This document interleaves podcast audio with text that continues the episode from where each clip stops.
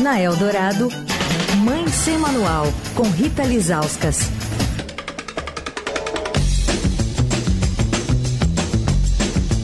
Toda quarta-feira tem nosso bate-papo ao vivo com Rita Lizauskas do Mãe Sem Manual. Oi, Rita! Olá, Emanuel, Leandro, ouvintes. Olá, Rita, em ritmo de férias escolares? pois é, acabou aqui hoje. E aí, Emanuel, acabou? Ou Não, só sexta-feira? Só sexta-feira. Só sexta-feira começa o terror na semana que vem. Quando escolas param. Uh, você, deixa eu só te perguntar uma coisa antes desse tema, que é o seguinte, você vai se aprofundar sobre isso. Você é de São Paulo, Rita? Como assim? Nascida, Nascida, criada? Nascida, criada na ZN de São Paulo. Ah, é que eu queria saber se você já foi lá o como é que estava a sua cidade no censo. Ah, não, minha cidade é São Paulo. Sua Aí cidade não tem é muita São graça. Paulo? São Paulo é Ah, muito São grande. Paulo é a cidade que mais todo É, mundo fala, todo né? mundo- não tem muita gente pesquisar, já. é. É. não dá.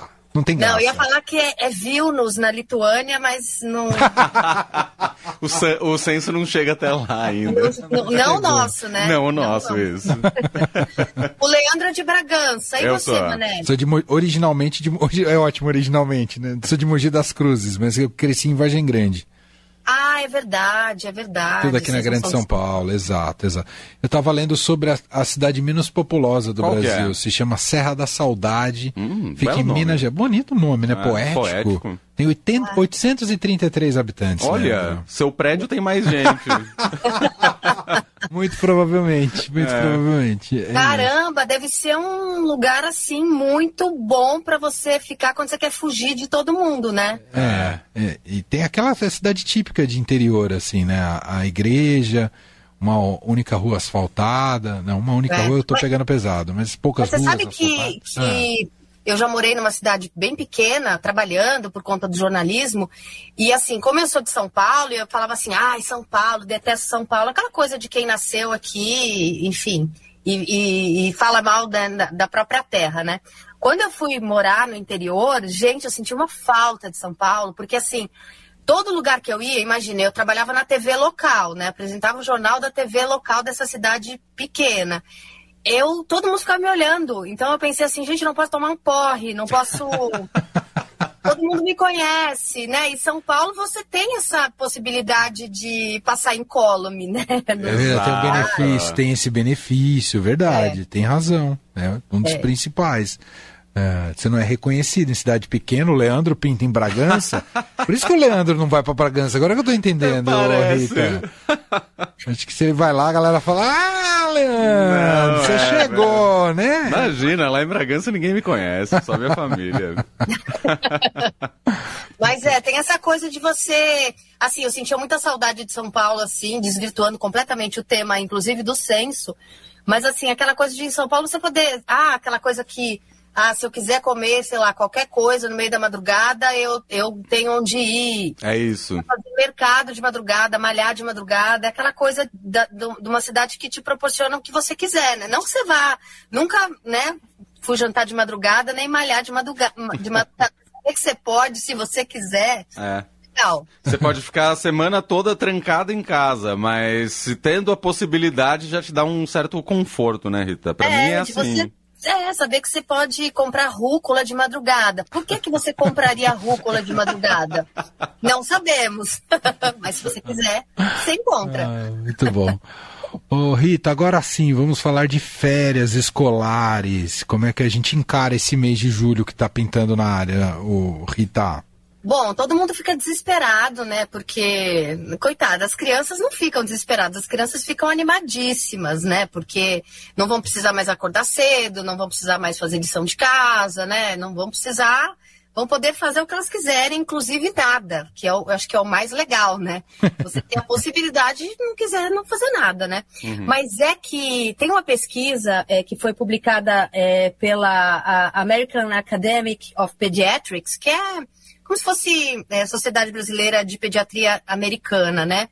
Falando sobre o quão é importante esse período de férias para as crianças, quan- quanto isso é benéfico, quanto isso é necessário, né? A gente fica arrancando os cabelos, fica desesperado, porque a escola é nossa parceira de cuidado, né, com os filhos.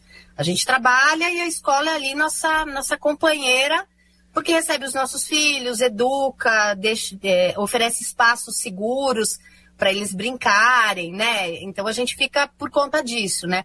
Mas eles acompanharam é, de perto ali a rotina é, das crianças das escolas é, dos Estados Unidos, né? E aí eles, eles descobriram é, que, a, é, que as férias são essenciais, né? E os recreios também. Eles falam tanto das férias quanto dos, dos recreios. O recreio é essa, é essa pequena pausa, né, entre as aulas e que no caso dos maiores, né, aqui no Brasil, os que estão no ensino fundamental, no, funda no, no ensino médio, é, acaba sendo aquele período que ele sai da sala de aula, que ele respira, que ele encontra com os amigos, que ele toma um lanche, né? Nos pequenininhos, esse momento de, de recreio fica ali meio. É, ele não entende que é recreio porque as crianças aprendem muito brincando no, no, no ensino infantil, né? Então, assim, é, é esse momento de interromper, de desacelerar, que é muito necessário, que é essencial. E segundo é, é essa pesquisa, é uma coisa que não pode ser negociada. Sim, nem um intervalo, é, por exemplo, quando eles estão em aulas ainda, um intervalo menor, porque ah, porque vai ter um conteúdo especial, né? Porque vem alguém de fora dar uma palestra, vamos pegar 10 minutinhos do recreio. Ou então, que é pior, né? Tirar o recreio. É, de repente, aquelas crianças que estão com, com algum problema acadêmico mesmo, né? Que precisam fazer reforço, ou até em, em, situações extremas, que ainda é muito pior e completamente condenável, que é você tirar o recreio de uma criança é, ou de um adolescente que fez alguma coisa ali, sei lá, de castigo, sabe? De castigo você não vai ter recreio, né? Que isso é muito danoso. Então, assim, que férias e, e esses intervalos são, é, são inegociáveis, porque é um período de muito benefício social, emocional, físico, inclusive cognitivo, né? Então, você dá esse, esse período de interrupção, que a gente sabe que aqui no Brasil, no meio do ano e no final do ano, né, no final do ano um pouco maior do que é, no meio do ano, é completamente importante para que quando essa criança é, volte para a escola, ela volte melhor, mais atenta, prestando mais atenção, né? E nesse período que ela não tem esse compromisso com a escola, ela está aprendendo muita coisa, né? Ela está aprendendo a, a jogar, a brincar, é, a ler coisas diferentes, a arranjar novos amigos, né? Inclusive, como eu disse, descansar, inclusive fazer nada. Né? É, eu não sei, Emanuel, se você sente a mesma coisa que eu, mas eu sinto que hoje, os pais de hoje, e eu, eu me incluo nessa percepção, que a gente, não sei, a gente tem, é, a gente acaba achando que a gente tem que oferecer alguma coisa para os filhos fazerem, inclusive nas férias, né? Não sei se você tem se você se sente nessa obrigação do tipo, meu Deus, o que, que meu Sim. filho vai fazer nas férias? E, e começa Sim. a planejar coisas. Montar a programação, o que vão fazer, curso, se vai, enfim. Ter, ter ocupação, né? A ideia de estarem ocupadas uh, boa parte do tempo. É, você sente isso também? Sim, Porque, total, assim, total. Na minha infância, minha mãe não pensava nisso, não. Não sei como é que era sua mãe. Não, com... minha mãe largava assim. a gente lá em casa, a gente que se virava para deixar o lutem, tempo né? passar, né? se lutem, exatamente. E lutava mesmo, bastante, em boa parte do tempo. Fisicamente, né? Fisicamente, exato. A maneira de fazer o tempo passar. É, porque assim, eu acho que, não sei se é, uma, é um recorte da minha bolha ou se é um recorte de classe, já que a gente é classe média e, e acaba né, se preocupando com esse tipo de coisa, mas a gente acaba achando que a gente tem que, é, que arranjar ocupação para eles, né? E a gente não tem, né? Claro que a gente sabe que se, por exemplo, eles forem num parque, né? Porque às vezes ir no parque não é eles simplesmente descerem, saírem andando e encontrar uma pracinha. Infelizmente, a gente não mora numa cidade onde existem esses lugares é, livres, é, com natureza, onde os nossos filhos possam simplesmente pegar a bicicleta e sair andando. Como existe em Bragança, né, Leandro? Exato. Ainda existe. Ainda existe, mas também já está diminuindo, né? Então, assim, então eu, eu acho que é um pouco aí porque a gente não pode simplesmente falar para os nossos filhos, ah, vai, vai caçar o que fazer e, e né? E, e, eles pegam uma bicicleta e, e saem andando, como era possível quando eu era pequena, né? Então a gente acaba meio que se sentindo nessa obrigação, mas acho que também é uma tendência da gente achar que tem que ocupar. Eu vejo isso nessas festas infantis, sabe? Porque eu tenho, eu moro em cima do salão de festas infantil. E, e tem sempre um animador, assim, né? Nada contra os animadores, enfim. Mas é como se tivesse. O que, que essas crianças vão fazer? Vamos, nós adultos, propor coisas para essas crianças, né? E esse momento de eles é, inventarem as próprias brincadeiras, eles inventarem é, o que eles vão fazer, é um momento muito importante, né? Que às vezes, infelizmente, por conta é, da gente viver nessas cidades muito urbanas, a gente acaba se sentindo na obrigação porque não, não tem como sair andando e, e, e caçar o que fazer. É, quando era pequeno, né? Meu marido que, que morava numa cidade de praia disse que ele sumia, ia para uma praia longe, ia caminhando e a mãe não sabia onde estava, o pai não sabia onde estava. é muito legal, né? Mas infelizmente os nossos filhos uh, uh, da, das grandes cidades acabam muitas vezes não tendo essa, essa possibilidade, né? Então as, a, a, gente às vezes acaba é, é, tendo que encontrar é, o que eles é, é, o que, que eles né, vão fazer. E muitas vezes a gente acaba contratando os tais cursos de férias, né? Eu contratei muitas vezes quando meu filho era pequeno, curso de férias. Você contratou, Emanuel? não, não cheguei. De, de férias? Fora, sim? Não, aquela coisa assim, acabou a escola, mas vai ter o curso ah, de férias na escola. Na escola, sim. Várias, várias vezes, vezes. Várias vezes. É, e aí o importante, né, um alerta que a gente faz é que é, não pode ser aquela coisa obrigatória. Tem que ir para a escola e ser livre, né?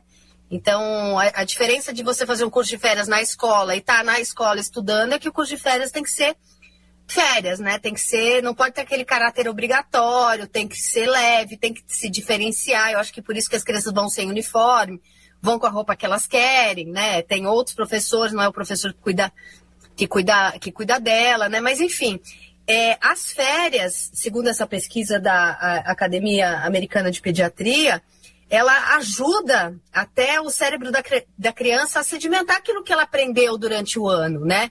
É claro que elas podem esquecer um monte de coisa que elas aprenderam, por isso que a escola faz é, é, revisão, mas muito, segundo os pesquisadores, muitas das informações aprendidas ali ao longo do ano, elas acabam ficando mais claras quando elas brincam, quando elas vão é, é, fazer esse tipo de, de brincadeira livre, né? E muitas vezes elas não têm tempo de conquistar novas amizades quando elas estão, sei lá, no prédio, no acampamento, no curso de férias. No curso de férias tem essa coisa de misturar as crianças de várias faixas etárias, né? Então, assim, é um desafio muito grande para os pais, mas a gente é, é, não pode esquecer que existe até essa evidência né, científica de que a criança precisa é, desse, desse tempo, né? Precisa dar esse tempo. E aí o que a gente vai oferecer para elas, se a gente vai deixar elas com o ócio criativo delas, brincando livre ou levando para um lugar, Aí vai da realidade de cada família, né, Emanuel? Mas assim, a gente fica desesperado, a gente fica de cabelo em pé, porque vira um desafio para os pais. Mas a gente precisa saber que é um período muito importante para as crianças e também para os adolescentes. Não, e tem essa coisa, como é que você fala, da rede de proteção, não é? Rita? Da rede de apoio? Rede de apoio, que também é muito acionada nesse período, né? Ah, é, é a época que os avós, você fala para os avós, limpem a agenda. Entrega, porque... entrega para eles. é isso. E também o, as empresas que precisam também ser muito cooperativas e colaborativas né, em relação essa situação, porque em muitos casos é precisar mesmo trazer a criança para o ambiente de trabalho, Verdade. porque não tem com quem deixar. Não é, Rita? fazer o contrário, né? Ou, Ou deixar em casa o funcionário, né? Não, com essa coisa do trabalho híbrido, né? Com, a, com, essa coisa de, do home office que a gente aprendeu a fazer Sim. durante a pandemia, eu acho que os empregadores eles estão mais atentos de que de repente você, ó, mês de julho eu vou trabalhar, não estou de férias, mas eu vou trabalhar de outro lugar, né? Então, assim, Exato. sei lá, vai para o sítio, vai para a praia, é, ou fica em casa mesmo, porque aí consegue é, deixar o filho brincando ali no condomínio, ficar um pouco de olho, né? Porque quando você vai para o trabalho presencial, você sabe que seu filho está na escola, você sabe que ele está comendo, você sabe, sabe que ele está sendo cuidado. Dependendo da idade do seu filho, você não pode simplesmente deixar ele em casa, pegar seu laptop e ir para o trabalho, né? Mas você pode ficar em casa trabalhando e ali, né, ali monitorando, ficando de olho, né? Eu acho que, que existe essa flexibilidade maior depois de dois anos de pandemia, que todo mundo viu que a gente consegue trabalhar de qualquer... A maioria das profissões, não todas, obviamente, conseguem trabalhar de qualquer lugar e às vezes trabalham até melhor, né? Porque ficam ali com a cabeça mais descansada porque sabe que o filho está ali por perto, né? Uhum. É isso. Gente, vamos nos ajudar. Tá só começando. vamos segurar um Sim. na mão do outro. vamos. E vamos encarar esse momento que já já passa. É isso. Rita, você volta semana que vem. Você tem férias também, mas semana que vem você ainda tá aqui, né? Ai, Emanuel, eu acho que sim. Vamos falar ah, sobre isso. Ah, tá Vamos bom. falar sobre Depois isso fora me, do ar? Fora do ar você me conta o que está acontecendo. Amanhã eu, eu desço aí na rádio e a gente dá uma conversada.